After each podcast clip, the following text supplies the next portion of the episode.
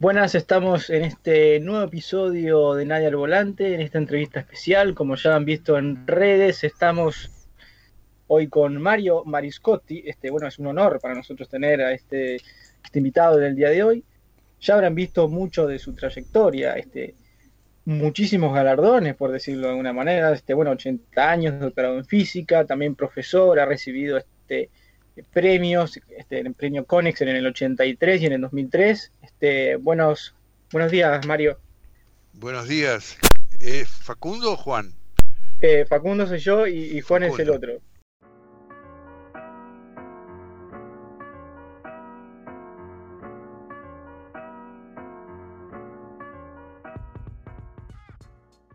Ok, Facundo, ¿qué tal?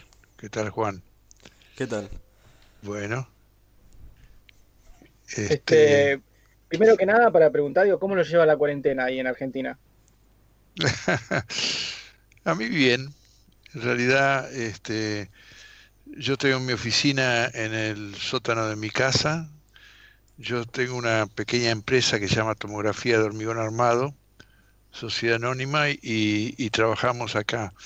Este, el único problema, de manera que a mí no me, no me ha cambiado mucho la vida en ese sentido. Lo que sí, por supuesto que el trabajo de esta empresa consiste en, en, ir a los puentes o a los establecimientos industriales o inclusive casas de departamento a sacar radiografías de las estructuras de hormigón. Y, y claro, para hacer eso hemos tenido un parate ahora, así que eso me tiene un poquito preocupado porque, bueno, como todas las empresas, digamos, si no, si no tenemos trabajo, no tenemos ingresos, no podemos pagar los sueldos y esa es la preocupación más grande. Por lo demás, bien, la familia por suerte está bien. Este, parece ser que la cantidad de contagiados acá no, no es muy grande. ¿Cómo, ¿Cómo les va a ustedes? Eh, bueno, acá en Uruguay actualmente hay 600, si no me equivoco, son cerca de 600 positivos, eh, hay 300 y pico recuperados y hay una diferencia ahí entre los que están cruzando la, la, la, es la enfermedad. Y 10 creo que es este en ¿cómo es? Este, en, en, en CTI y llegamos creo que si no es 15 fallecidos. Y nuestro departamento que venía zafando ya, por desgracia, está empezando a brotar acá. Ah, Ah, qué lástima, pero de cualquier manera muy pocos. Sí, dentro de todo estamos, es una situación controlada. bueno, y en mi opinión diría que Uruguay viene bastante bien, por decirlo de alguna manera, pero bueno, esperemos que, no, no, nunca pase a mayores. Bueno, y, y este, mm, ¿tienen cuarentena ahí? ¿Están todos este, en, encerrados no obligatoria. Ajá no obligatoria, este, pero bueno, sea, se espera que la gente lo, lo, cumpla por el bien de, cada uno y el resto directamente, y bueno, todo el protocolo de higiene que hay que tener. Claro, claro. Pero la economía continúa, digamos, los restaurantes, los cines, los kioscos. Eh, hay algunas cosas que se mantuvieron, o sea, al no haber esa cuarentena obligatoria, hay gente que sigue saliendo a trabajar este, las cosas grandes como los shoppings no están abiertas, hace ya un, desde el 13 más o menos, las escuelas tampoco, liceos y colegios tampoco, este, ah. educación secundaria y terciaria tampoco. Ah. Y justamente ayer, en el centro de Montevideo, em, se reabrió gran parte de los comercios pequeños, este, digamos, para empezar a mover un poco las cosas. Este, y, y digamos que en el interior del país donde no habían casos o ya no hay, ahí la gente, digamos, que sigue llevando más normal su vida. O sea, hay cosas cerradas, más grandes, pero las chicas siguen. Sí, por lo general ah. las pymes siguen trabajando porque es la que tienen. Ajá, claro, claro. Bueno, muy bien. ¿Ustedes querían conversar sobre algo en particular? Que... Sí, este, bueno, ya antes de quizás adentrarnos en lo que es tu carrera como físico y todo lo que conlleva, este, primero que nada, digo, bueno, vos naciste en Buenos Aires este, en el 39, ¿no? Sí, exactamente. O sea, digamos que aunque eras chico, pero quizás tenías un, este, conocimiento de, la familia, ¿verdad? De que transcurriste tu infancia junto con los últimos años de la Segunda Guerra Mundial. Exactamente, sí. Este, no sé si hay algo que nos puedas contar al respecto. Bueno, la verdad que yo, yo no lo, digamos, la guerra mundial terminó cuando yo tenía cinco años, de modo que eh, nosotros no, sufrimos ninguna eh, percance, digamos, directo de la guerra, este, y, con cinco años la verdad que mucho no, la podía vivir. Em, después, eh, bueno, después en el año 46 ya empecé con la escuela primaria y, y, bueno, ya la guerra había terminado, ¿no es cierto? Después eh, fui, fueron pasando los años. a mí me gustaban mucho los autos de carrera y, de cierto modo, me hubiera gustado ser corredor de Fórmula 1, de no, perdón, de turismo de carretera más bien. Este lo vivía con mucha intensidad. No sé si ustedes del Uruguay, pero nosotros de chicos seguíamos con la radio. Por ejemplo, en el año 48 se, se desarrolló ese gran premio eh, de turismo de carretera de América del Sur, que fue desde Buenos Aires hasta Caracas, y que este, Oscar Galvez eh, lo ganó de punta a punta hasta los últimos 30 kilómetros y ahí tuvo que abandonar. Pero fue toda una épica, una epopeya que nunca dejó de, hacerme vibrar un poco, ¿no? Lo cierto es que cuando me tocó eh, decidir qué carrera tenía que seguir, este, se me eh, estaba como cantado que tenía que ser ingeniero mecánico. Así que entré a ingeniería, pero de alguna manera, este, ya en el secundario me había picado el bichito de la física y, y pasó una cosa un poco extraña, que cuando estaba terminando primer año de ingeniería, un compañero se me acercó y me contó que él iba a ir a estudiar matemáticas. Y yo le dije, ¿cómo? ¿Y dónde se estudia eso? Y me dijo en la Facultad de Ciencias Exactas. Y yo no, hasta ese entonces no sabía que había una Facultad de Ciencias Exactas en la Universidad de Buenos Aires, ¿no? Cuando me enteré de eso, inmediatamente de un día para otro dije, ah, yo me voy a estudiar física.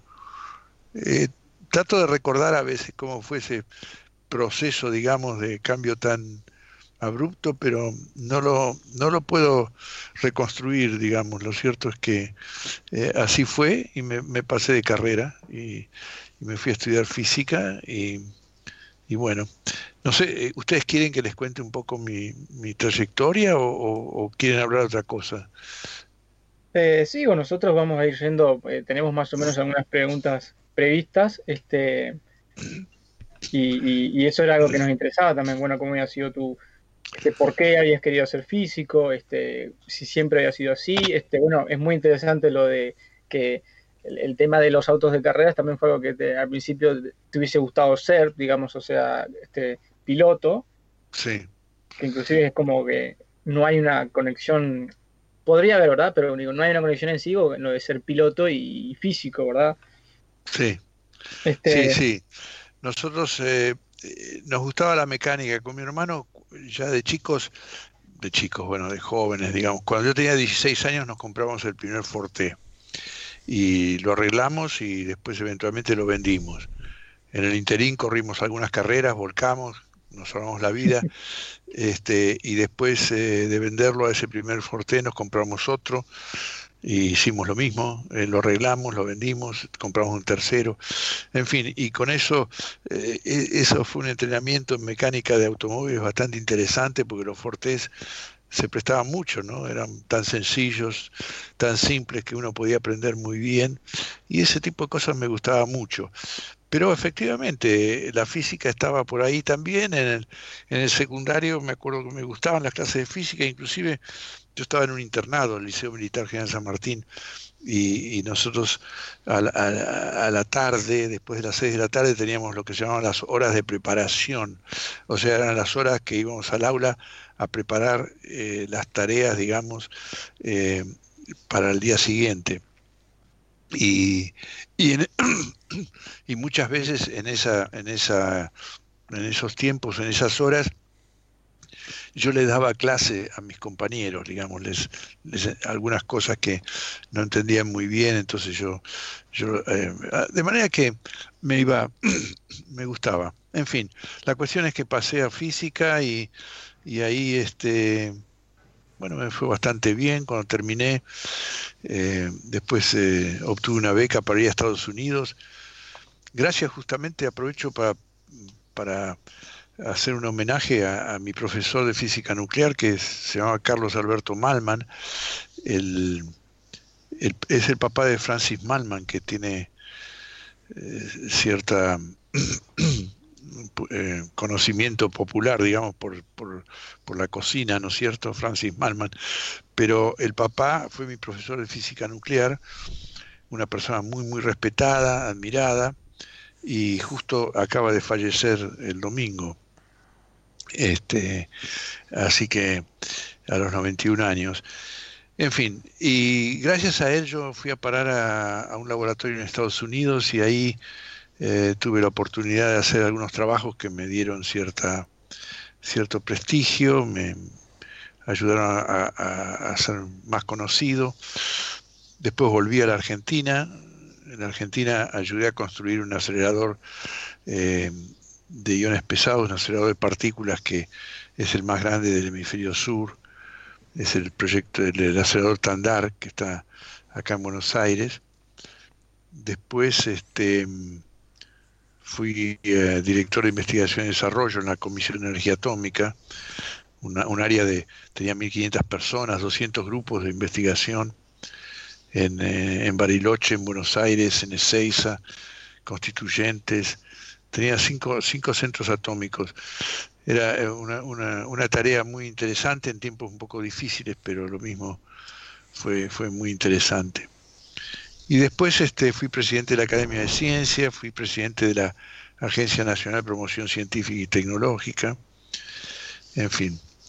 Y, y, después, bueno, después creé esta empresa que les comentaba al principio, se llama Tomografía de Hormigón Armado. Lo que hacemos es estudios de estructuras de hormigón armado usando rayos gamas, o sea, es una aplicación nuclear. Así que en eso estoy en estos días, sí. Bueno, este, muy, muy eh, interesante, este, fascinante todo lo que nos contabas. Este, y vuelvo atrás en algo puntual que tú habías mencionado, que le dabas clases a, tus compañeros en algunas cosas, ¿verdad? Este, y, después que más adelante tú este, sos profesor de la Universidad de Buenos Aires, Ah, eh, ¿Siempre hubo un interés por la docencia o, fue algo que, bueno, surgió? No, sí, siempre, siempre me gustó la docencia, eh, me gustó. De hecho, lamento que hoy día, por ejemplo, no la, no la ejerzo eh, demasiado, digamos. Tengo, doy algunas clases, pero, pero pocas. Este, pero sí, sí, sí, dar, dar clases me gusta mucho. Este, y, efectivamente, me olvidé de mencionar, pero cuando yo volví a Estados Unidos se abrió un concurso internacional en la, en la Universidad de Buenos Aires, después de la, de la hecatombe del año 66, esa famosa noche de los bastones largos, como se lo conoce, que tantos renunciamos a la facultad en ese momento. Después, en el año 70, se volvieron a abrir concursos y yo me presenté ahí, gané el concurso profesor titular y entonces ahí volví a dar clases y, y, bueno, di clases de física nuclear justamente y lo, disfruté mucho. En ese momento, a la, a la, vez que estaba como profesor en la facultad, hacía, hacía experimentos en la Comisión de Energía Atómica, eh, ya que la, la Comisión de Energía Atómica había un sincrociclotrón, este, que era ya medio obsoleto, pero de cualquier manera le sacamos el jugo y yo tenía la ventaja de que como era profesor eh, podía elegir a mis mejores alumnos e invitarlos a, unirse al grupo de trabajo, así que tuve estudiantes este, este, excelentes y que obviamente eh, son son la materia fundamental para que un grupo de trabajo eh, prospere y haga, haga buenos trabajos. Nosotros tuvimos mucho éxito con esa, esa máquina que, como dije, ya estaba obsoleta en el año 73 del 73 al 79 más o menos estuvimos sacándole jugo con una, un proyecto de investigación particular que después eh, tomó vuelo en el resto del mundo, a pesar de que la máquina era, era viejita, pero fue muy, muy interesante. Estudiábamos, estudiábamos los, los estados así llamados rotacionales de, cierto tipo de núcleos y sacamos muchos datos, muchas, muchos frutos.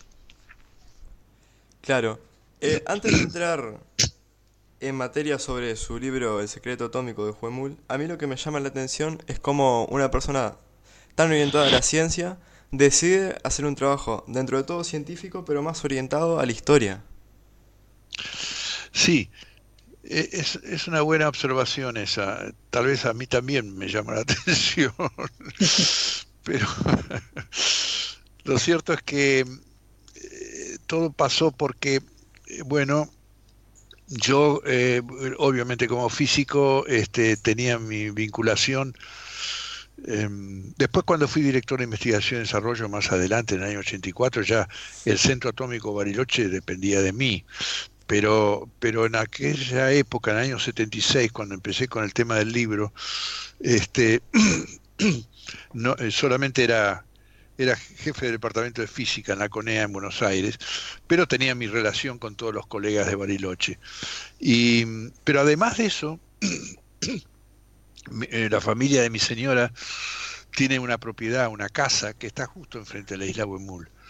De modo que, perdonen, cuando eh, estábamos pasando un verano ahí en el año 76, recuerdo que después de almorzar no tenía mucho que hacer y me puse a mirar la isla Huemul y a pensar, dije, realmente todo ese proyecto que hoy día, hoy día entonces, digamos en el 76, si uno era peronista, se sentía obligado a defender ese proyecto, eh, que había sido un proyecto de Perón, y si era antiperonista se veía obligado a, denostarlo. Pero lo, cierto es que eh, uno veía que nadie sabía bien qué era lo que había pasado ahí. Entonces eh, se me ocurrió, para, para aprovechar las horas de vacaciones, eh, ir a verlo a un profesor Gaviola, que en ese momento estaba retirado, pero que vivía cerca, por ahí cerca.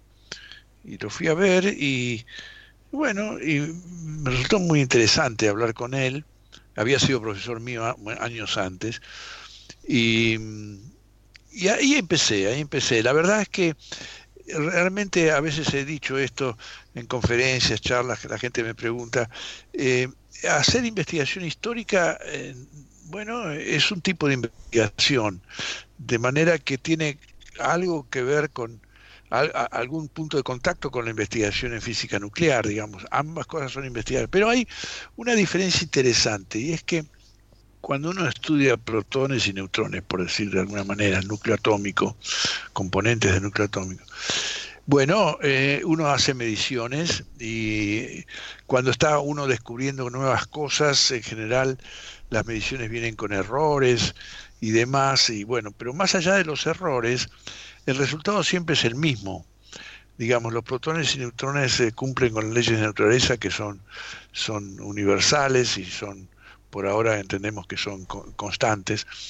Este, mientras que en la investigación histórica no, porque ahí, ahí el objeto de estudio es el ser humano y el ser humano está este, sujeto a sentimientos y, y sensaciones, dolores de cabeza, dolores de panza, en fin, eh, sentimientos eh, de todo tipo. Entonces, los testimonios, cuando uno mide, cuando uno obtiene información de una persona, no siempre son los mismos si uno repite el experimento. Y además los recuerdos a veces son medio borrosos, entonces uno tiene que ir a confirmar datos en documentos. En fin, quiero decir en breve que la investigación histórica tiene sus puntos de contacto con la investigación científica dura, digamos, este, y, pero tiene además sus matices que le prestan casi diría mayor interés. La cuestión es que me, me, enganché con ese tema, digamos, trabajé mientras por supuesto hacía mis trabajos de física nuclear y de administrador de la ciencia, porque como dije era jefe de departamento de física, este, pero y también llevamos adelante el proyecto Tandar, que era otra otra otra tarea importante, pero de noche y fines de semana y vacaciones usaba para, para indagar, para buscar datos, para entrevistar gente. Fue muy interesante, muy interesante. También, eh, bueno, terminé, finalmente fueron ocho años de investigación histórica y cuatro de escritura del libro. Digamos, todo hecho, como dije, fuera de hora, ¿no? Este, me acuerdo que el libro lo escribía después de cenar a partir de las once de la noche, con una maquinita de escribir trabajaba hasta las 2 de la mañana. Al principio ponía una hoja en blanco en la máquina de escribir y no sabía cómo empezar. Después me iba embalando y cuando llegaba a las 2 de la mañana ya iba bastante embaladito, pero claro, tenía que ir a dormir un poco porque a la mañana tenía que seguir con las otras tareas. Muy interesante.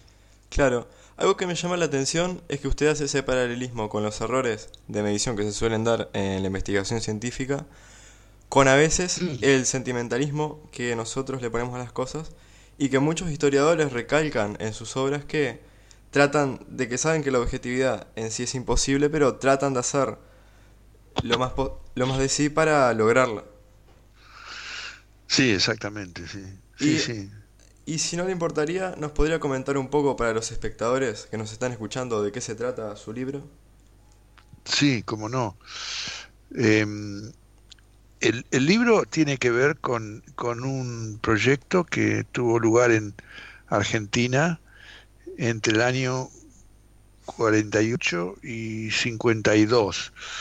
Em, todo empezó con un ingeniero aeronáutico que era capaz, que vino a la Argentina y fue el, el, diseñador y fabricante de un avión supersónico Pulqui 2, que fue una cosa buena. Este, pero él, él eh, antes de venir a la Argentina se había encontrado fugazmente con un señor que se llama Ronald Richter eh, y que lo convenció de que sabía cómo propulsar aviones con energía nuclear y cuando vino a la Argentina le, recomendó a Perón de que lo tomaran a, Richter.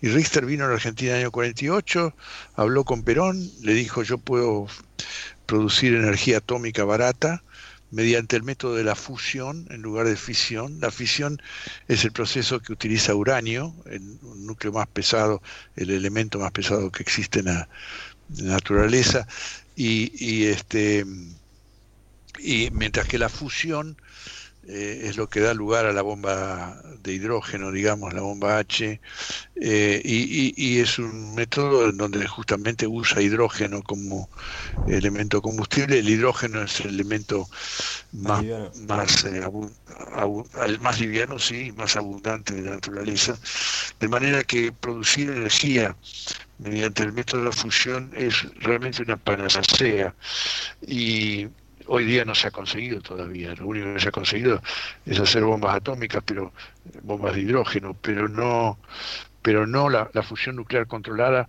como fuente de energía todavía no se ha conseguido. Pero eso fue lo que Richter le prometió a Perón en ese momento. Perón se entusiasmó, le dio medios. Richter finalmente terminó en esta isla hermosa, en medio del lago Nahuel Huapi, en las cercanías de Bariloche, y se puso a trabajar ahí, pero fueron locuras tras locuras, digamos, este, y poco a poco, bueno, eh, debo decir, el 24 de marzo del 51, Perón hizo un anuncio urbi et orbi sobre que se había obtenido éxito en, en, en, en, producir este energía atómica a escala técnica, pero controlada mediante el método de la fusión. Eso era todo falso, digamos. Richter se equivocó, en fin, hizo un montón de macanas. La verdad que sus conocimientos de física después se, se demostró que eran muy, muy, muy, muy limitados. Aparte era una persona fantasiosa. Yo tuve la oportunidad de hablar con él. Fue muy, muy interesante, realmente fascinante hablar con él, ¿no? Este, bueno, lo cierto es que finalmente todo eso terminó en, en, un fiasco eh, muy duro para el gobierno de Perón Este, como dije, terminó en el año 52, pero mientras tanto, este, el gobierno eh, creó eh, la Comisión Nacional de Energía Atómica en Buenos Aires y, eso se hizo bien. Eso fue un, una institución que fue empezó a, a tomar, a incorporar gente joven y buena, bien seleccionada, y gente no tan joven, pero también muy buena. Y un aspecto a destacar es que este, la persona que estaba a cargo en ese momento, que era el almirante, el capitán de navío Iraola Goitía, fue y le dijo a Perón, vea, este, no hay físicos, no hay buenos físicos peronistas, pero tenemos que poder usar de los de la capacidad y el talento de los que no son y eh, así que le pido a usted esta autorización para eh, contratar a tal y tal. Y Perón le dijo, sí, sí, cómo no, adelante. Así fue que el ingeniero Galoni y sobre todo el profesor Sábato, Jorge Sábato, ingresaron a la CONEA y bueno, Sábato en particular tuvo una, una influencia extraordinaria porque fue el que comenzó toda la tarea de, y la actividad de metalurgia, metalurgia científica, digámoslo así, que es fundamental para la, parte de la energía nuclear, para todo lo que tiene que ver con los elementos combustibles de los reactores. De manera que este Sábato tuvo una influencia muy grande en el desarrollo nuclear argentino. Y bueno, y y, así que de una de una experiencia mala surgió todo esto bueno. hoy día el libro me ha dado muchas satisfacciones, ya vamos por la quinta edición. Este, pero además, tal vez si le interesa a alguien, el libro se puede conseguir en Amazon, tanto en versión española como en versión inglesa. Este, en Amazon el libro se llama El secreto atómico de Wemul, en inglés se llama The, The Atomic Secret of Wemul Island. Este, así que se puede se puede conseguir si a alguien le interesa. Ha tenido, para mí ha sido muy satisfactorio porque yo escribí este libro como contaba recién con bastante esfuerzo. En algunos momentos decaía mi entusiasmo y me parecía que todo lo que estaba haciendo no valía la pena, eh, pero finalmente salió a la luz y, después con el tiempo me dio muchas satisfacciones porque la gente en general tiene reacciones extremadamente positivas acerca de, del libro, de lo que se cuenta ahí, de, cómo está escrito. Así que ha sido, ha sido un motivo de satisfacción, mucha satisfacción. En realidad en este momento estoy con un poco de inquietudes y recogiendo testimonios para por ahí eventualmente si me da el cuero, digamos, este, escribir una historia sobre tiempos más modernos de la CONEA y sobre todo de INVAP. INVAP es un hecho bastante singular en la historia de la tecnología argentina, no sé si le suena para algo, pero INVAP es un desprendimiento de la CONEA, es una sociedad del Estado que ha construido reactores en todo el mundo. El más importante fue el de Australia, después eh, ahora está construyendo otro en, Holanda, este, en Egipto, en Argelia, en Perú. Este, ha construido radares, ha construido satélites, eh, en fin, eh, es realmente una empresa de tecnología de punta en la Argentina, orgullo nacional, y eso fue un desprendimiento de la Comisión de Energía Atómica. Claro, algo que de lo que usted nos comentó, algo que me llamó la atención fue de que tuvo la oportunidad de hablar con Richard. Sí, sí, eh, la, entrevista con eso me, me costó encontrarlo. Eh, Richter no tenía teléfono en aquella época no había muchos teléfonos en Argentina y me, costó bastante pero pero al final lo encontré tuve oportunidad de hablar con él. De entrada fue muy muy agresivo conmigo porque yo, yo le dije que era de la Comisión de Energía Atómica. Claro en aquel entonces era, era jefe de departamento de física y, y, él estaba muy enojado con todo lo que era Argentina y el gobierno y la Comisión de Energía Atómica. Pero resulta que yo, entre tantas averiguaciones que hice, eh, había conseguido dar con la dirección del que había sido el profesor de Richter en Praga en 1935 todo eso, eso fue también una investigación en sí misma bastante interesante. Lo cierto es que eh, gracias a ese contacto me, había enterado poco antes de verlo a Richter, yo lo vi a Richter en agosto del 79, en julio del 79 este, ese profesor, ex profesor de Richter había fallecido. Y yo contaba con esa información de último momento, digamos así, y así fue que, que eh, cuando Richter se puso muy agresivo, en fin, y no quería hablar, y qué sé yo, en un momento dado yo le dije, vea, usted sabe que, su profesor acaba de fallecer, y eso eso le impresionó mucho. ¿no? Dije, ¿usted qué sabe de mi profesor? le digo, bueno, yo sé. ¿Y cómo sabe que falleció? ¿Y cómo? Y bueno, entonces ahí cambió por completo y, y entonces empezó a ser como amigo, ¿no? Se puso más amable y, ya me empezó, cambió de tono totalmente y me empezó a hablar y a comentar cosas y qué sé yo, y inclusive hasta se puso un poco paternal, me dijo que tenía que tener cuidado de estar averiguando estas cosas porque mi vida corría peligro, en fin, tenía un poco de paranoia. Claro. Pero lo más interesante de la entrevista con él, que duró un buen rato, este, fue que en un momento dado él me, me dijo, porque mi secreto, y le dije, ¿cuál es su secreto? Y me dice, no, bueno, no se lo voy a contar. Bueno, está bien, usted es una buena persona, se lo voy a contar. Entonces me, me hace toda una explicación de algo que yo ya conocía, digamos, porque, en fin, está, está en, algunos trabajos, eh, sobre todo el informe de Balseiro, después de haber visitado la isla como miembro de la comisión investigadora que fue a la isla en el año 52 y que fue eh, fue el motivo por el cual el, el proyecto se, se, terminó, ¿no? Justamente, principalmente el informe de Balseiro. Bueno, la cuestión es que yo conocía un poco que, cuáles eran las ideas de Richter. Él me explica, y me explica, eh, me hace una explicación de, cuál era el secreto de él y demás, eh, con mucha contundencia, con mucho convencimiento, con mucha seguridad, aplomo eh, eh, fantástico, digamos, como... Y cuando termina, yo le digo, pero usted sabe que eso está mal, por tal y tal razón. Y ahí me dice, sí, tiene razón, pero mi secreto es otro. Y eso me, llamó mucho la atención, nunca me lo voy a olvidar, porque eh, después de tanta, tanto aplomo y tanto convencimiento, que yo le diga que está equivocado y él me lo acepta sin sin, sin problemas, sin ponerse colorado, sin, sin buscar excusas, sin buscar otra vuelta.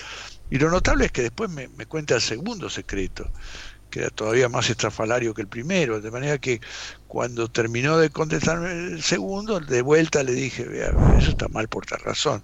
Sí, tiene razón. Y bueno, y así siguió de manera el tipo era una cosa increíble la verdad que me... y después este se hizo tan amigo digamos que me dijo bueno tenemos que seguir esta conversación y yo digo sí bueno cómo no este cómo quiere que hagamos usted no tiene teléfono bueno pero yo lo puedo llamar me dice. Bueno le digo me quiere llamar a mi casa de noche cuando termino de trabajar en la CONEA en la Comisión de Energía Atómica y Dice, no, no, no, tiene que ser durante el día porque tengo que ir a un, un locutorio, qué sé yo, tengo que ir a buscar un teléfono público. Y le digo, bueno, entonces me tiene que llamar a la CONEA, a la comisión.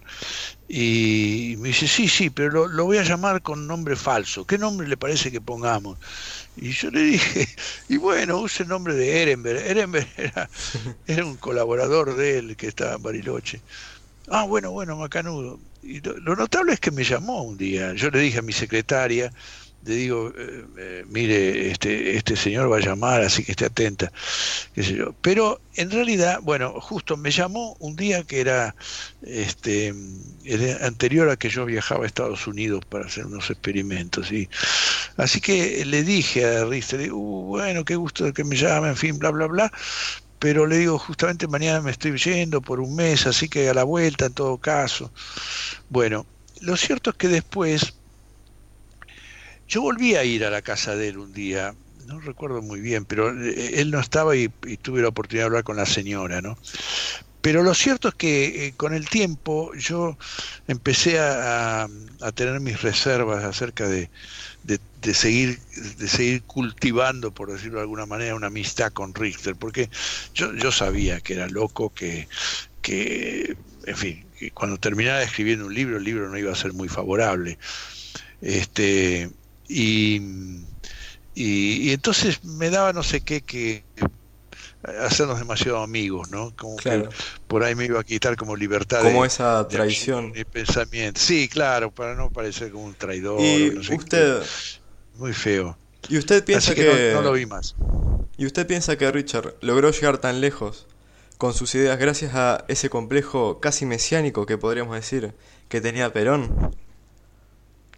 Sí, eh, sí, en, buena medida sí, claro. Perón se entusiasmó mucho con lo que este señor le decía este señor era muy convincente, ¿eh? voy a decir que si uno no sabía física era capaz de convencer cualquier cosa. A mí me, el brigadier Ojeda me contó con mucho detalle esa primera entrevista de Perón con Richter en agosto del 48 y la verdad que el tipo usaba eh, analogías impresionantes que se los convenció, pero de punta a punta. Además era, era inescrupuloso, eh, así como no tenía ningún problema en decirme a mí sus secretos y después aceptar que se que estaba equivocado, eh, no, no, tenía ningún tipo de, digamos, de mecanismo psicológico de control, digamos, o sea, él podía decir cualquier cosa sin, sin problema, así fue como lo convenció Perón de que había tenido éxito y demás. Bueno, Perón se sintió convencido por él sin duda, y, bueno, y Perón por otra parte no contaba con asesoramiento de científicos porque había una había una comunidad científica de físicos en particular en la Argentina bastante potente en ese momento. La Asociación Física Argentina se había creado en el año 46 y, y, no era que no hubiera físicos, pero eran todos antiperonistas. Entonces Perón no podía no podía acudir a ellos, digamos, y, y se, se valió de, de, asesoramiento, digamos, de gente que no tenía no tenía preparación. Entonces eh, agarró viaje y claro, él para él le parecía que, eh, que imagínense, si en la Argentina podía eh, cumplir con ese sueño de energía atómica, bueno, Argentina pasaba al frente. Lo que realmente llama la atención es como que usted comentaba en el libro que Gaviola tenía planes muy sólidos, como por ejemplo traer a Heisenberg a la Argentina ya casi consolidados, y Perón se decantó por seguir el sueño de Richard, básicamente. Sí, sí, exactamente. Eh, lo de Heisenberg eh, fue eh, un poquito antes que viniera Richter acá. Este, fue justamente ese profesor Gaviola que yo mencioné antes, este, que tenía mucho impulso, mucha, muchas ganas de hacer cosas, una, una cruzada civilizadora, digamos, en, en cuanto a lo científico. Entonces, después de la guerra, se dio cuenta que había algunos científicos alemanes de primera línea, como Heisenberg, que estaban presos, básicamente estaban impedidos de hacer investigación. Entonces dijo, esta es la oportunidad argentina. Y entonces este, lo, invitó a Heisenberg y logró que Heisenberg aceptara venir a Argentina. Y en cuanto Heisenberg aceptó venir a Argentina, eh, un periodista de la CIA, en realidad, según pude conocer más tarde. Escribió un artículo feroz acusándolo a Gaviola y a Guido Beck de estar trabajando para la bomba atómica de Perón. Y, todo era basado en esa invitación a Heisenberg. Nada más alejado de la realidad, Gaviola y Beck este, no querían saber nada con los militares metidos en la ciencia, este, pero ese, ese artículo hizo muchísimo daño. Y mientras tanto, eh, eh, bueno, es como que Perón no sé si se habría enterado o no de esta iniciativa de Gaviola, pero en realidad eh, había un general que estaba muy cercano a Gaviola, que también era muy progresista y que había, el general Sabio había sido responsable de la creación de fabricaciones militares, que impulsó la industria pesada en Argentina, que se interesó muchísimo por el proyecto de Gaviola. Y lo, y lo impulsó. Todo esto que estoy contando desde el año 46 47, pero se ve que esa, e, ese eco, digamos, que tuvo internacional, que tuvo la, invitación a Heisenberg, este, pateó en contra. Claro. Hubo otros, otros factores, pero lo cierto es que todo eso lamentablemente quedó en la nada y mientras tanto, pum, llegó al país Richter y, y bueno. Realmente uno, uno empieza a ver eh, cómo, cómo se comportaba Richard desde que construía un, una cosa y porque tenía un error en lugar de repararla así hacer de vuelta, realmente como para perder el tiempo y malgastar recursos. ¿Y usted qué piensa cuál era el verdadero objetivo de Richard? ¿Capaz que desestabilizar y vivir del Estado, hacerle daño a Argentina o simplemente era una persona loca que logró engañar a tanta gente? Él, era, un eh, fantasioso, digamos, y en realidad yo creo que él no estaba detrás de la plata, él estaba detrás de la gloria. Él, él quería, él tenía el sueño de, ser eh, un Heisenberg o ser un Fermi o ser un Oppenheimer o ser un Einstein, eh, digamos, llegar a la cumbre de, la, de la, física mundial. Eh, creo que eso era lo que lo movilizaba. Y de hecho eh, es increíble, pero él, él cuando, eh, mientras estaba en, en, en, en Huemul, estaba en medio de este proyecto donde el gobierno argentino, Perón en particular, había apostado tanto y le daba a él todos los medios que requería y demás, y atendía sus pedidos enloquecidos, él estaba negociando con la Embajada de Estados Unidos en Buenos Aires para ganar un contrato en Estados Unidos. Era, era, de, era de locos, de locos. Pero él, eh, yo estoy convencido de que eso es lo que él quería. Él quería, estaba detrás de la gloria, digamos, de, de, de, de tener así un nombre, en fin. Vaya a saber, son cosas de la psicología, ¿no? Claro, porque también, algo que también otro aspecto también sí. llama la atención es la poca ética científica que tenía en cuestión de ampararse tanto en el secreto y, por ejemplo, no querer repetir experimentos cuando, desde ya, claro. Por supuesto, sí, eso era básico, ¿no? No, no, el tipo era un atorrantón, digamos, era increíble. ¿Y increíble. usted cree que toda esta historia se mantuvo por mucho tiempo en, no sé si secreto, pero más que nada oculta por tintes políticos? Eh, como dije, cuando empecé con el tema de, de, esta investigación que fue en el año 76, en ese momento eh, nadie realmente sabía bien qué había pasado. Y uno hablaba con una persona, si era peronista, decía que sí, ese proyecto había caído por los, los malditos gorilas antiperonistas y qué sé yo. Y si uno hablaba con, con un antiperonista, decía ese proyecto es una porquería. Pero en realidad nadie sabía bien, bien qué había pasado. Cuando yo eh, terminé el libro, el libro es increíble porque eh, cuando tenía uno de los manuscritos preliminares, un muchacho, me acuerdo, un muchacho joven vino de la Comisión de Energía Atómica que lo había mirado, me vino a ver y me vino a, a incriminar diciendo que Ustedes si leyeron el libro saben que el libro, yo hice un, un, un, un, verdadero esfuerzo por ser lo más objetivo posible, digamos, este, y creo que en buena medida lo he conseguido, digamos, el libro no es antiperonista, pero por supuesto es muy crítico, eh, denuncia en forma muy clara que eso, ese proyecto estaba mal.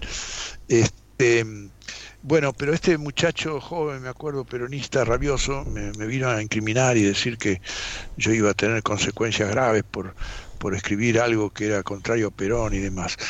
Y sin embargo, digo esto por contraste, porque cuando el libro finalmente salió publicado y se tuvo bastante eco de entrada, resulta que los propios peronistas lo empezaron a usar como argumento para mostrar que Perón no estaba a favor de una bomba atómica, sino que lo animaba el, el deseo de tener eh, energía abundante y barata para su plan quinquenal.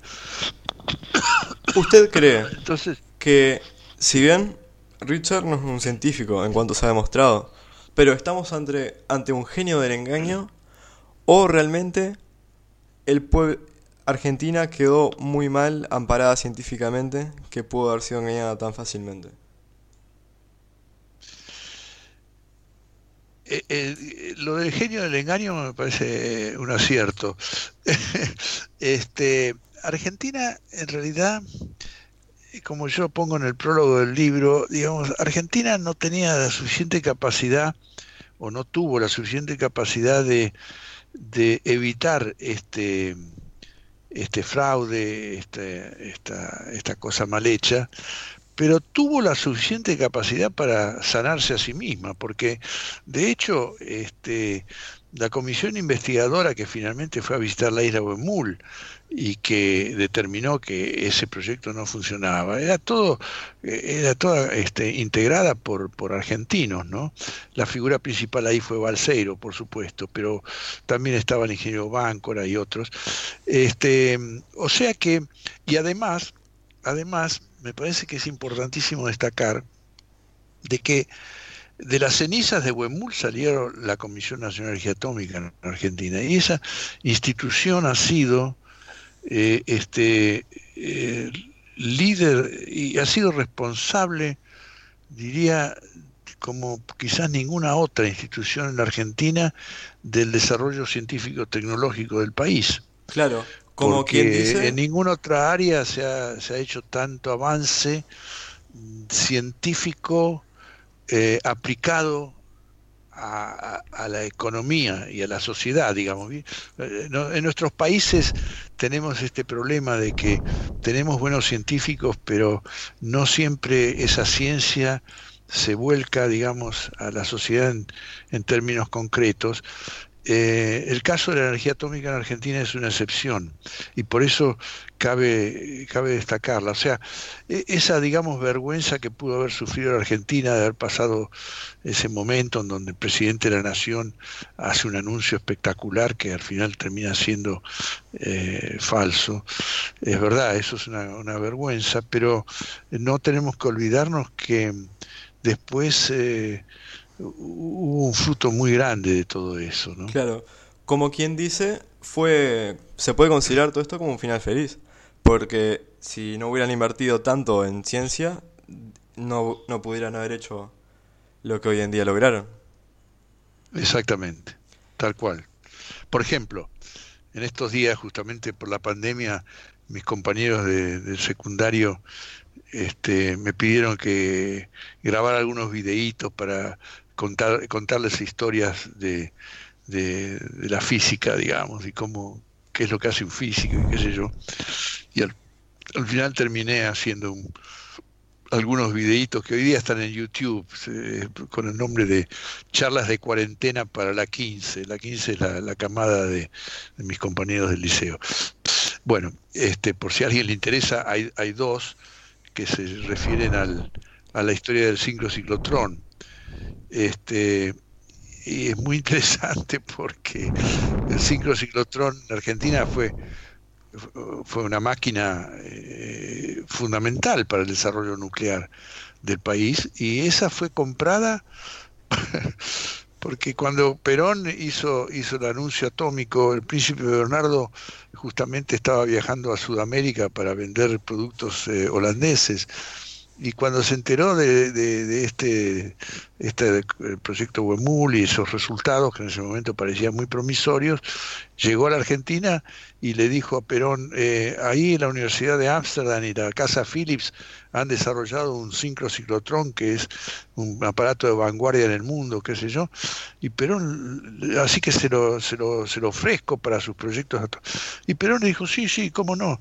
Y entonces, este, al final eh, va un emisario del príncipe Bernardo a, verlo a Richter, a Bariloche, por supuesto Richter no lo deja entrar a la, a la, isla ni nada por el estilo, pero después Richter le escribe a Perón y le dice, bueno, he, estado con este profesor y me ha, me ha ofrecido este ciclotrón, a mí eh, me impresiona muy bien, yo no lo necesito, no está para no, no, no, lo necesito para mi proyecto, pero puede venir bien en la Argentina para el entrenamiento de jóvenes físicos en Buenos Aires, eh, en el instituto que ustedes acaban de armar ahí. Y y resulta que el ciclotrón se compra por esa única razón, porque Richter le dice a Perón que parece que vale la pena. E, e, es increíble, yo después fui jefe del laboratorio del ciclotrón muchos años después, y en esa posición me quise enterar, además en ese momento estábamos comenzando con el proyecto Tandar, me quise enterar de cómo se había decidido la compra del ciclotrón. Y entonces fui a ver a mis viejos colegas que ya se habían abandonado el laboratorio, a preguntarles si ellos sabían, y no sabían. Entonces fui a verlo al ingeniero Galoni, que era el que se había ocupado del montaje del sincrociclotrón en el año 54, y tampoco sabía. Entonces lo fui a ver al capitán Irola Goitía, que había, era el presidente de la Comisión de Energía Atómica cuando se compró el sincrociclotrón y se montó. Tampoco sabía. Era una cosa de locos. Y bueno, al final, después con toda la investigación del proyecto de Huemul, me vengo a enterar que la razón por la cual tuvimos el sincrociclotrón fue porque, porque Richter, ah, se lo había recomendado a Perón. O sea, bueno, ya entrando más en tema... Em, así como mencionaba el tema de la política argentina en, para relacionarlo con la ciencia, mi pregunta es si últimamente ha influenciado positivamente o negativamente en la ciencia. ¿Cómo? Perdón, a ver, decí de vuelta, ¿no? Eh, si, la política argentina ha influenciado de manera positiva o negativa últimamente en la ciencia. Bueno, tiene subidas y bajadas, digamos, este últimamente, hay que definir últimamente, digamos, em, la, el, gobierno el gobierno de Kirchner eh, puso bastante plata, aumentó, aumentó el presupuesto para ciencia y tecnología, pero no fue eh, hecho de una manera, a mi modo de ver, que produjera resultados, este, eh, resultados concretos, digamos. La ciencia en la Argentina eh, funciona este, hay buenos científicos y hay buenos laboratorios. Eh, yo fui el primer presidente de la Agencia Nacional de Promoción Científica y Tecnológica que se creó en el año 96. Y eso eh, creo yo que ayudó muchísimo a, financiar la ciencia. Este, porque el instrumento que existía hasta ese momento, que era el CONICET, prácticamente se había quedado sin plata, sin presupuesto. El presupuesto del CONICET iba mayoritariamente a sostener sus propios institutos, pero no, no aportaba ya para subsidios. La ciencia funciona a través de sistemas de subsidios. La agencia hizo mucho por eso y, y los presupuestos aumentaron mucho y eso, eso ayudó. Pero, este, pero el tema de la ciencia aplicada, el tema de, de pasar de la ciencia a la producción, al sector productivo, eso sigue siendo una gran deuda, un, un, deber pendiente en la Argentina. Entonces, eh, durante la, la, década del 2000, digamos, 3 al 2010 más o menos, eh, por ahí, qué sé yo, los presupuestos, como decía, los presupuestos de ciencia y tecnología aumentaron en la Argentina. Después vino la crisis, por supuesto.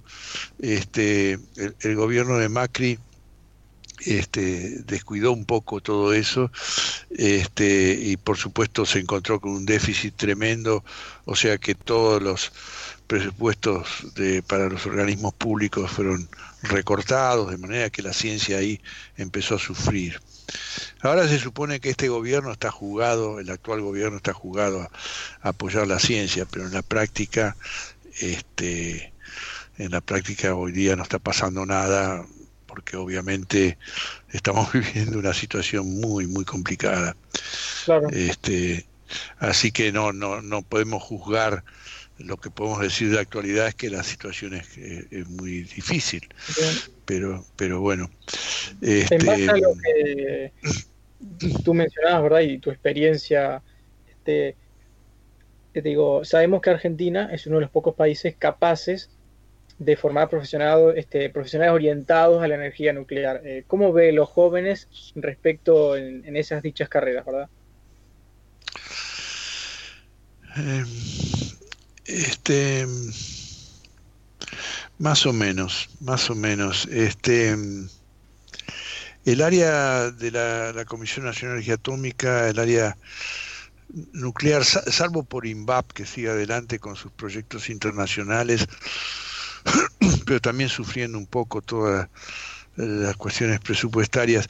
En fin, INVAP no vive del presupuesto nacional, pero sí vive a veces, por ejemplo, los radares o los satélites son proyectos nacionales, de manera que eh, los contratos que INVAP tiene en esas áreas eh, son contratos que financiados por el Estado y, todo eso está, está un poquito debilitado ahora. Pero eh, por otra parte, este, yo, yo no veo que me da mucha pena decirlo y, comprobarlo, pero me parece que la Comisión Nacional de Energía Atómica en este momento no está, no está muy bien este, orientada, no está muy, muy bien organizada, está un poquito eh, derivando situaciones de cierta mediocridad, digamos. En fin, ojalá que se pueda recuperar, pero no, no tengo mucha pero bueno, de cualquier manera, no, el Centro Atómico, el Instituto Balseiro, por ejemplo, que es donde se estudia ingeniería nuclear, además de física, y ahora hay carreras de telecomunicación y mecánica, también, este, bueno, eh, el instituto continúa, continúa, y la verdad que mantiene su prestigio internacional bastante, bastante bien, digamos, ¿no? Hay mucha gente muy capaz, la verdad que hay jóvenes, eh, jóvenes fantásticos, sí. ¿Usted cree, a modo ya de opinión personal, que la mala mm. fama que se tiene coloquialmente de las energías nucleares está impulsada por las corporaciones de combustibles fósiles que causan más daño al planeta? No, yo no lo diría tan así no lo diría tan así. Yo creo que eh, eh, es como, eh, es muy entendible que, que, la sociedad en su conjunto tenga, tenga muchas reservas con respecto a la energía atómica, especialmente después de Chernobyl. Lo de Chernobyl fue, fue muy impactante. Después vino Fukushima, pero Fukushima también asustó mucho a todo el mundo, pero Fukushima no produjo una sola muerte este, por el, el, accidente nuclear, ¿no? Por supuesto hubo, creo que fueron 20.000 muertes por, por el tsunami y, y, la y el, el maremoto, qué sé yo, Pero, pero de cualquier manera, me parece que eh, las reservas que, que, la sociedad en general tiene por la energía nuclear eh, están como just, bueno, justificadas no sería la palabra, pero me parece que son entendibles. De cualquier manera, tanto Chernobyl como Fukushima han, han, este, han eh, contribuido, digamos, a que eh, el tema de la seguridad nuclear eh, haya, haya mejorado sustancialmente. Y yo creo que mi opinión personal es que, pero que es compartido hoy día por, por una gran parte de la, gente, de los expertos, digamos, inclusive gente, gente que previamente estaba jugada en contra de la energía nuclear, hoy día ya están aceptando la gente que sabe de estas cosas, que la energía nuclear es una necesidad para evitar el cambio climático, digamos. Nosotros tenemos eh, una situación muy grave con, con el tema del cambio climático y si seguimos eh, quemando combustibles fósiles vamos a estar en problemas, ya estamos en problemas serios. Entonces, este, yo creo que la energía nuclear debe ser apoyada, debe ser desarrollada, debe ser impulsada a la búsqueda de nuevas formas de energía nuclear más seguras. De hecho, la fusión, justamente, el proyecto de Richter, pero bien hecho, este, puede ser puede ser este la solución al, al futuro. ¿Y usted cree que la ciencia en Argentina se mantiene, por así decirlo, en un nicho cerrado o existe una amplia cultura científica que incentiva a la gente a unirse? Bueno, yo he dicho más de una vez, eh, la, la sociedad argentina me parece que aprecia la ciencia, pero casi como un valor cultural, o sea, es como que mm, eh, es como por la misma forma que, aprecia el buen arte, las buenas obras de teatro, las buenas pinturas, digamos, si hay un buen pintor argentino, ah, la, sociedad argentina está contenta, si hay un premio Nobel argentino, ah, la sociedad argentina está contenta. Pero es distinto tener aprecio de eso como valor cultural a tener aprecio de eso como valor estratégico. Valor estratégico significa que la, sociedad argentina eh, sería bueno que se diera cuenta que la ciencia es necesaria para el desarrollo del país, desarrollo económico y social del país. Y eso eso no ocurre todavía, eso no ocurre. De hecho, el sector industrial argentino no, no se apoya en la ciencia, no la usa, no le, no le saca, no se juega, digamos, a, a usar el conocimiento como base para el, desarrollo empresario. Eh, de manera que, y eso es, eso es estratégico, porque digamos el futuro de nuestros países pasa por ahí, no hay ninguna duda. Este, nosotros no tenemos problemas, digamos, o sea, a nosotros no nos no nos mueve tanto al menos el tema de la defensa como puede ocurrir en los países centrales no eh, digamos por ejemplo digamos en Estados Unidos la ciencia es un valor estratégico. Por la guerra casi diría yo exactamente casi principalmente por la defensa más que por la economía. Entonces ahí eh, está ese factor. Para nosotros debía ser un valor estratégico para el desarrollo para el desarrollo nacional. Y, y, en ese sentido la, sociedad no, no percibe eso. De hecho, hay, hay, hay buena parte de la dirigencia argentina. Yo, yo recuerdo siempre el caso de, una vez estaba con un economista argentino de buena reputación, prestigioso y demás, que me, decía, che, qué suerte que tenemos que, que la investigación y desarrollo la, la, hacen los otros países, así nosotros no tenemos que gastar en eso, y después que ya lo tienen desarrollado nosotros le compramos las cosas. Este, eso es un error garrafal. Un error garrafal, digamos. E, e, eso eh, es contrario a todo lo que puede ser un espíritu de, de, capacidad de decisión autónoma, de, soberanía y de competitividad, por otra parte, porque la única manera de competir es estar a la vanguardia en el conocimiento. Digamos, yo si, si yo hago heladeras y copio las heladeras, las copio con recetas compradas, digamos, en donde no pongo nada de inteligencia propia, yo nunca voy a poder competir en la industria internacional de las heladeras, porque siempre voy a estar en, segundo, en segundo lugar, digamos, siempre voy a estar en la cola, copiando lo que hacen otros. Si yo quiero competir, tengo que hacer una heladera mejor. Y para hacer una heladera mejor tengo que entender cómo funciona la heladera y tengo que ser capaz de hacer un desarrollo propio. ¿Sí? Y ya más, volviendo al tema de Perón, ¿usted cree que fue una cuestión de azar de que en, esos, de que en esas épocas vinieran tantos vinieron científicos nazis a la Argentina o estuvo ligada quizás a una matriz ideológica? ¿Que vinieran eh, científicos a la Argentina? Científicos nazis a, la Argentina, como es el caso de Kurt Tank o Walter Horten. Bueno, eh, me parece que eh, en en los años que eso ocurrió, o sea, en la, posguerra o durante la propia guerra, digamos, eh, Argentina era un país muy atractivo, muy atractivo.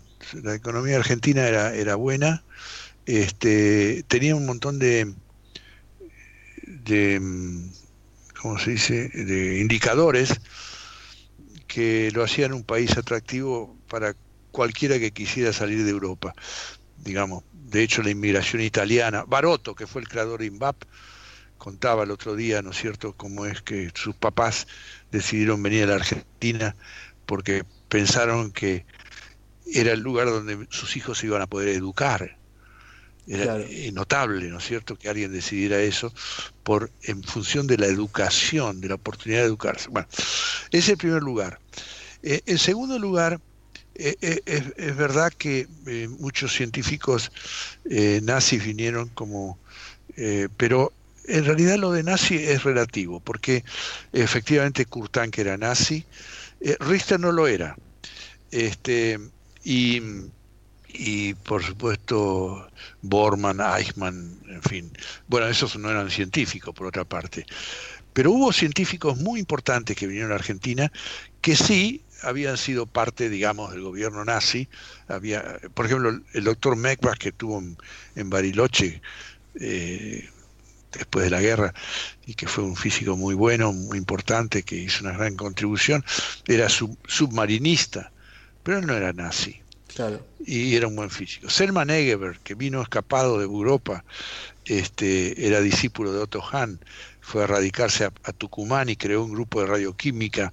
Y después, cuando el ciclotrón, hablando de lo que habíamos hablado antes, el ciclo ciclotrón empezó a funcionar, se vino a Buenos Aires y sacó un, provecho enorme de ese ciclotrón en el año 55, en la primera conferencia de usos pacíficos de energía nuclear, Argentina eh, estuvo un lugar destacadísimo con, el, eh, descubrimiento de una docena de nuevos radioisótopos que habían sido descubiertos en Buenos Aires con el ciclo ciclotrón, etcétera. Eso fue hecho por Selman Egebert y, y él tampoco era un nazi, digamos. O sea, este eh, hay, que tener un poquito de cuidado con, las etiquetas. Por supuesto, era gente que, bueno, por, la edad habían tenido que participar de la guerra y del ejército de Hitler, ¿no? Sí, pero no necesariamente estaban vinculados a esa ideología. Exactamente. Así que, eh, sí. Disculpa que lo corte, pero ya más a modo de opinión. ¿Qué piensa de las teorías de la gente que dice que Hitler vivió en Argentina en sus últimos días? Está bueno. Tengo un gran amigo que, este, que está convencido de eso y americano y que ha escrito varios libros sobre eso. Y bueno, espero que no me escuche, pero no, no creo en eso, no creo. Pero este, no lo puedo, no lo puedo asegurar, digamos. Esta, esta persona, de hecho, tengo que reconocer que hace poco alguien me trajo un documento que verdaderamente me impresionó es un documento que presumiblemente está escrito por un colaborador muy cercano a Richter y, describe muchos detalles de la vida de, perdón, Richter no, Hitler, describe muchos detalles de la vida de Hitler acá en la Argentina que impresiona. Hasta, por ejemplo, da detalles de, que Eva Braun desde Bariloche eh, tuvo que viajar de apuro a Santiago de Chile porque era el lugar donde más rápido podían prestarle auxilio médico porque estaba enferma, tenía una, un problema. Eh, la verdad tengo que reconocer que ahí quedé medio impresionado con ese documento y así que además conozco gente que está convencida de que lo ha visto Richter, ah, Richter Hitler en Argentina. Así que no lo sé, yo yo soy escéptico, pero pero no lo puedo. Claro. ya, pero existe esa ligera posibilidad de... Sí, sí, sí. Bueno, hay mucho... esta pregunta me gusta mucho hacerla porque como que mueve un poco el piso a los invitados. Ya en tono más existencial, un hombre de ciencia como usted, ¿en qué cree? Eh, si, si, la pregunta es si yo creo en Dios, este, la, la respuesta es sí. Eh, puede, puede ser que no sea del todo habitual pero más o menos, digamos, que un científico crea en Dios, digamos. Sin embargo, eh, bueno, yo soy creyente, eh, creo que en buena medida porque fui educado de esa manera, ¿no? Digamos, yo creo que uno nace este, y, ya eh, tiene los padres, tiene el entorno familiar y lo que sea, que bueno, uno nace católico, nace judío, nace protestante o nace nada, digamos. De manera que, pero por otro lado, eh, este, si bien a veces hay cosas de la liturgia que, eh, digamos, yo soy católico practicante, pero hay cosas de la liturgia que la verdad que me, o cosas que le escucho decir a los sacerdotes, por ejemplo, que me parecían ridículas y no puedo compartir, digamos, este, pero desde el punto de vista científico, obviamente, eh, uno científicamente, por lo menos por ahora, no puede, no puede eh, usar la ciencia para demostrar que Dios existe o no existe. lo que a mí me impacta más es que la naturaleza es algo tan increíble, pero tan increíble. El equilibrio, las cosas.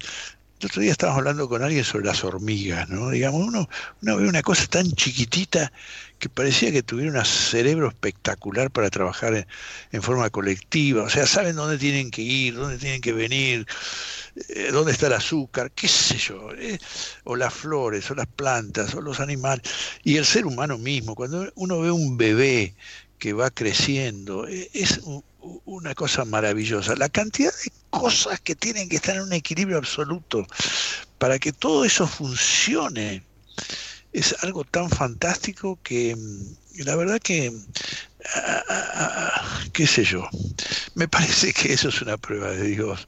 O sea, un Dios que no es, este, no tiene forma de cuerpo humano ni nada, una cosa poco más abstracta, digamos, de lo que a veces las estatuas y los, los, las figuras en las iglesias y demás, los iconos y demás se transmiten, pero la verdad es que es que además la otra cosa también es eh, digamos las teorías modernas eh, hasta los años 20 eh, se creía que el universo era era era este, e, estable que estacionario después se descubrió que no que, que hay, hay ha, habido un Big Bang ha habido un comienzo de todo y hay gente que dice que, la teoría del Big Bang es contraria a la noción de la existencia de Dios. Eh, yo diría que podría muy bien ser lo contrario. Digamos. Es como que hay un punto de creación. Sí, dicen, eh, no sé si es verdad, pero yo escuché que el autor de esa, de esa teoría eh, la inventó y se la acusó cuando lo hizo justo de creacionista, porque la hizo como para explicar que había un principio.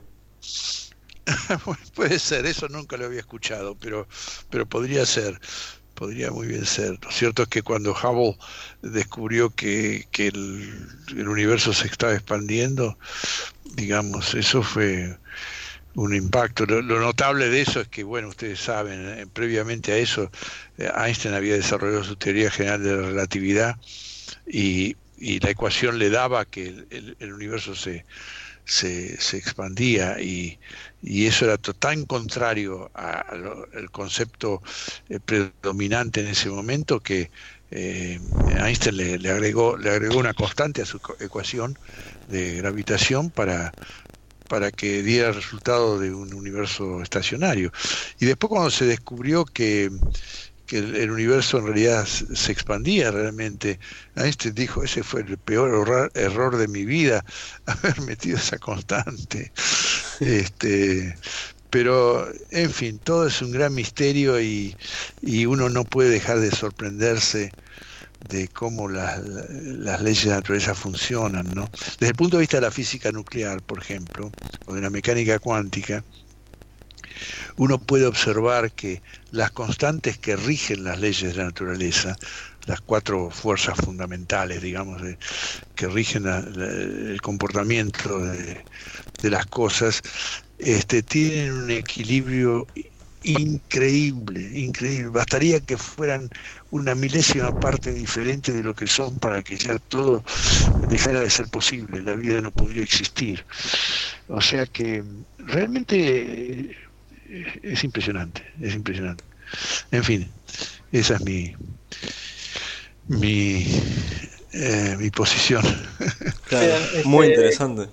Ya digamos una de las de, las preguntas del final, este, pero le quería también hacer la pregunta que quizás es un poco filosófica, por decirlo así, pero digo, ¿cómo ve usted a las nuevas generaciones, a los jóvenes, desde el punto de vista humano, verdad? Em, uno no puede dejar de tener mucha esperanza ¿no? en, la juventud, porque es el futuro, obviamente, es una trivialidad decir eso, pero eh, yo, no sé muy bien, la verdad que no estoy seguro, tengo esperanzas de que uno ve, ve jóvenes alrededor mío, no, no tendría que decirlo, pero mis propios nietos, eh, yo tengo 10 nietos y los 10 son excepcionales, digamos, realmente me impresionan las cosas que hacen, las cosas que dicen, las cosas que piensan, eh, la capacidad que tienen, la, la buena onda, digamos, y como, de manera que eso me da esperanza. Por otra parte, uno ve tanta miseria, tanta, tantos problemas, tanto aumento de la pobreza, piensa en, en, en, en tantos chicos que, que están desnutridos, que eso obviamente va a perjudicar y hacer que mucha, mucho, mucho de nuestro futuro esté este, afectado por esta, esta, esta tragedia social, ¿no? Por otra parte, vaya a saber, digamos, la mente humana, hay muchos chicos que de la miseria salen y, y que tienen inquietudes y después terminan siendo eh, gente con que hace grandes aportes a la sociedad, ¿no? Es, muy difícil esa pregunta que me hacen, es muy difícil. Hay que, por supuesto, lo que hay que hacer es tratar de eh, hacer todo lo que se pueda para, para evitar esto, este drama de, de, la, de la niñez desnutrida, de la niñez desvalida, de la niñez desatendida. Eso tendría que ser una... Y es una tragedia argentina, por ejemplo, que Argentina siendo un país tan rico tenga tanta pobreza. Sí. Bien, este, y otra pregunta que va de la mano este, del anterior es, bueno, ¿cuál era la opinión de un científico como usted este, acerca de todos los movimientos sociales que con, digamos, estas nuevas generaciones ha sido eh, en algunas veces conflictivo y, más notorio, ¿verdad? Como puede ser el tema de defender aún más una agenda de derechos, tenemos el feminismo y tal. Bueno, en eso me gustaría que todo fuera más equilibrado. Yo, yo, eh, yo, este, pienso que es bueno que que los derechos humanos sean una causa que, se apoye, que progrese y que, y que avance, pero a veces veo tales eh, exabruptos y tales exageraciones y tales extremismos que me que me, me molestan, me, me entristecen. Este, la gente, a veces hay, hay, hay, actitudes tan soberbias, tan como que eh, eh, yo, yo, yo, yo, yo tengo derecho, yo tengo derecho, yo tengo derecho, y yo me tienen que dar esto, me tienen que dar lo otro, y, yo digo, ¿por qué no? Sería bueno que la gente tuviera un poquito más de humildad y dijera, bueno, a ver qué es lo que yo puedo dar de mí. Este, a veces pienso que las guerras han tenido ese efecto, ese efecto sanador, ¿no? Los alemanes, estábamos hablando de Hitler y nazismo antes, ¿no? Y, yo hablaba del doctor Mekbach en Bariloche, me acuerdo que Mekbach me contaba, en el año eh, después de la guerra, eh, nosotros teníamos que salir al campo a buscar papas, a ver si podíamos encontrar alguna papa por ahí tirada para poder comer. En esa circunstancia fue que eh, Alemania se reconstruyó por completo. Yo creo que ahí eh, en buena medida se debe haber reconstruido, igual, que Europa en general, eh, porque la gente sufrió tanto, tanto, tanto que eh, dejó un poquitito de lado su, su este, exigencia de, de, contar con derechos y de, y de que los gobiernos den más de esto y den más del otro y se tuvo que arreglar como pudo. Así que, en cierto modo, cierto tipo de abundancia que todavía en la Argentina existe me parece que tiene ese efecto negativo, digamos. Quizás yo pensaba a lo mejor eh, esta, este crisis que estamos viviendo ahora con la pandemia, eh, que hace que la economía y tantos tengan que sufrir consecuencias bastante graves. Bueno, de hecho, de hecho, por ejemplo, ahora la, CGT he leído que eh, ha aceptado, digamos, que los eh, obreros eh, cobren 25% menos de sus salarios, ¿no? O sea, ese tipo de, de actitud frente a una crisis este, tiene, tiene algo de aspecto positivo, me parece, ¿no? O sea, así es como veo yo la cosa, en el sentido de que creo que los derechos están bien, pero los deberes también deben estar presentes. Muy bien, este, y también una pregunta que eh, va más dirigida hacia usted, este, si tuviese que hacer tipo una, un resumen o, cómo ha sido toda su trayectoria, su vida, las experiencias este, que ha vivido, que, ¿cómo lo podría definir, resumir o catalogar? Bueno, yo creo que he sido un privilegiado, absolutamente. He tenido ayuda de todos lados. Justamente, yo creo que les comentaba, ¿no? Al principio de este programa que eh, eh, Malman, eh, mi profesor Malman, falleció anteayer, ¿no? Y él y otro profesor, Bess, por ejemplo, y yo recordaba esto justamente a raíz de la de esta noticia del fallecimiento de Malman. Eh, ellos dos, en, un momento dado, en el año 64, este, vinieron y me dijeron, este, eh, alumno Mariscotti, usted eh, ahora debiera pedir una beca para ir a hacer un entrenamiento al exterior. Y me ayudaron a conseguir la beca y además me ayudaron a conseguir un lugar de trabajo eh, yo terminé yendo a un laboratorio muy grande en Estados Unidos, laboratorio de Brookhaven, y, este, y, eso marcó mi vida, digamos, fue eh, un hecho eh, extraordinariamente importante en mi vida. Em, y, bueno, em, eso fue, por ejemplo, un, una, una un privilegio, una suerte. La otra suerte que tuve fue la de estudiar física en el momento, en la edad de oro de la Facultad de Ciencias Exactas, que fue entre el año 59 eh, y 66.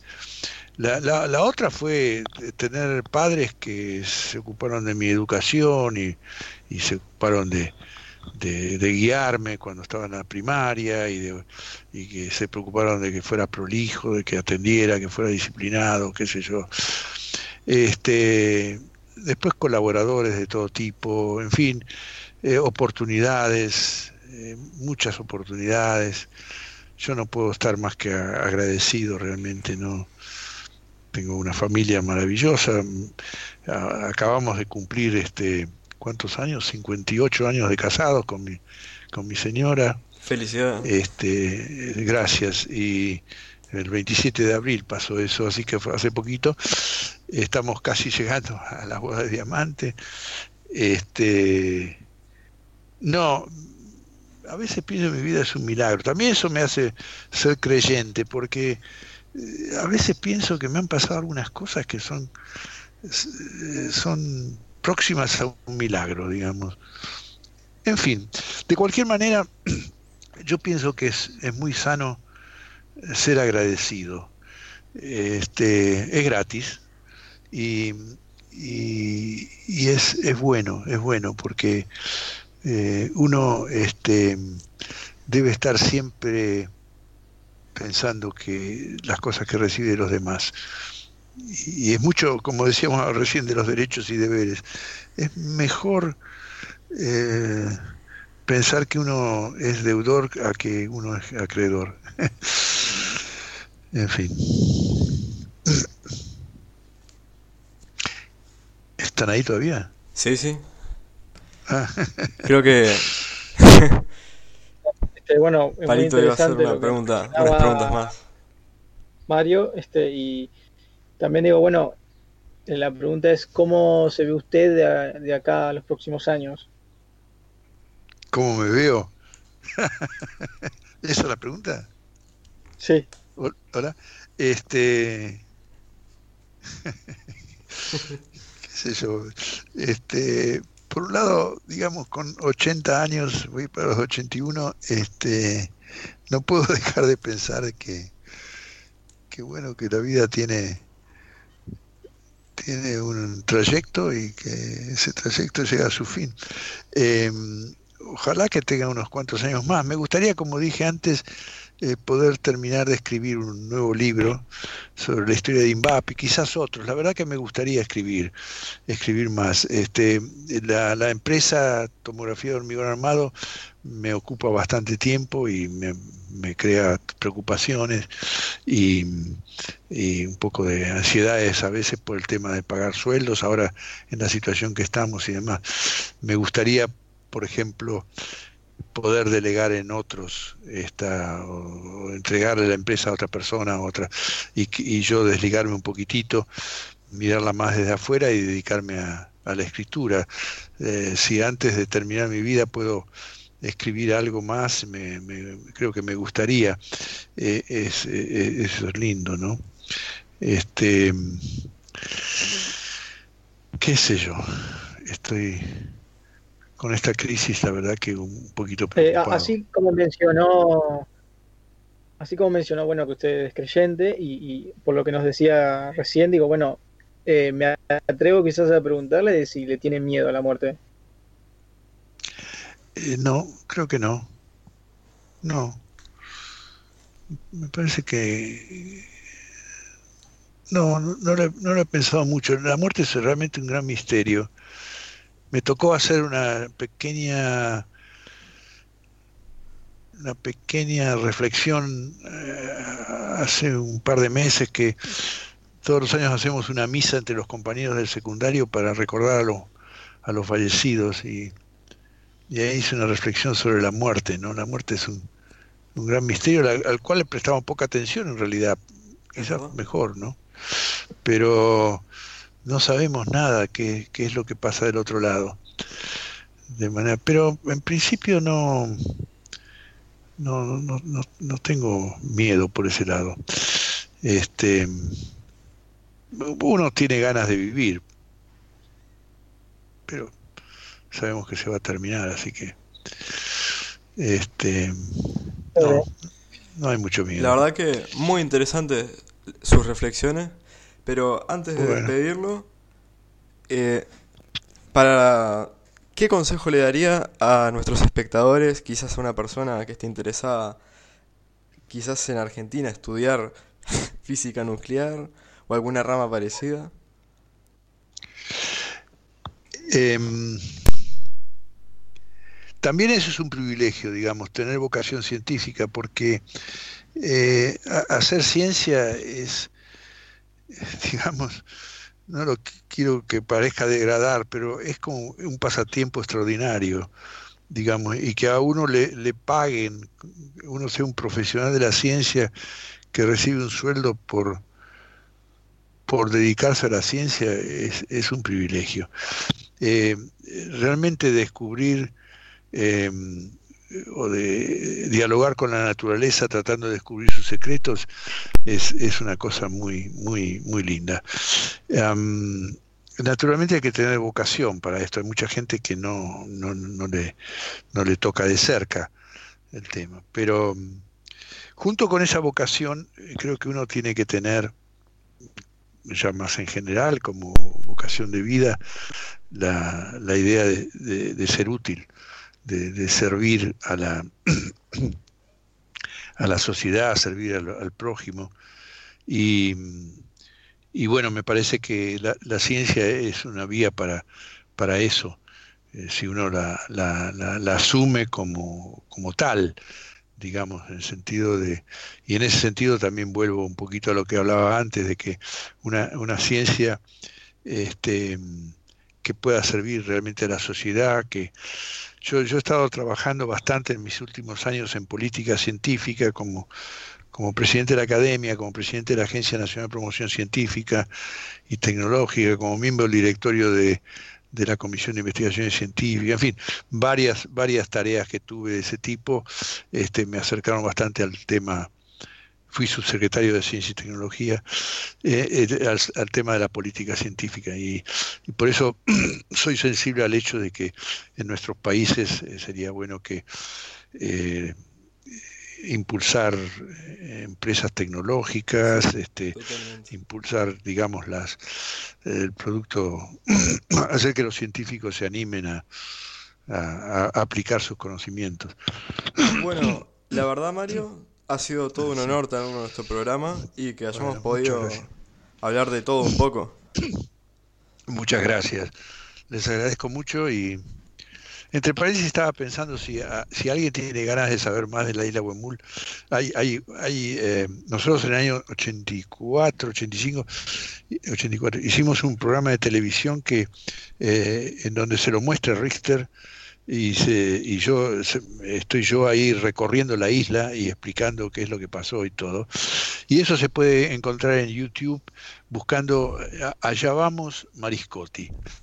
Con, e, con eso con esa referencia puede, pueden este, encontrar. Este, lo buscaremos y, también lo mostraremos para que la gente verdad pueda investigar después de la entrevista y quizás antes también para seguir poniéndose en contexto. Vamos a, vamos a dejar en la descripción el link de el libro para descargarlo para comprarlo en ah. Amazon. Ah, gracias, muy bueno. Y después eh, otra cosa, pero no sé si eso es un poco más eh, eh, que esto que hice para mis compañeros de secundario, que está ahora también en YouTube como charlas de cuarentena para la 15. Ahí hay, en este momento hay seis videos que algunos hablan de mi vida en Brookhaven, otros hablan de la historia del ciclo ciclotrón, este, y qué más.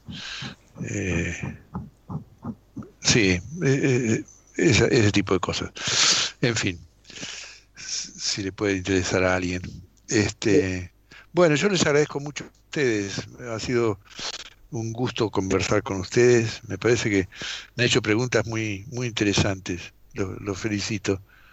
Bueno, muchas gracias. Es más que no recibir ese elogio de su parte. Y bueno, como decía Juan, este, que agradecerle el tiempo y este eso.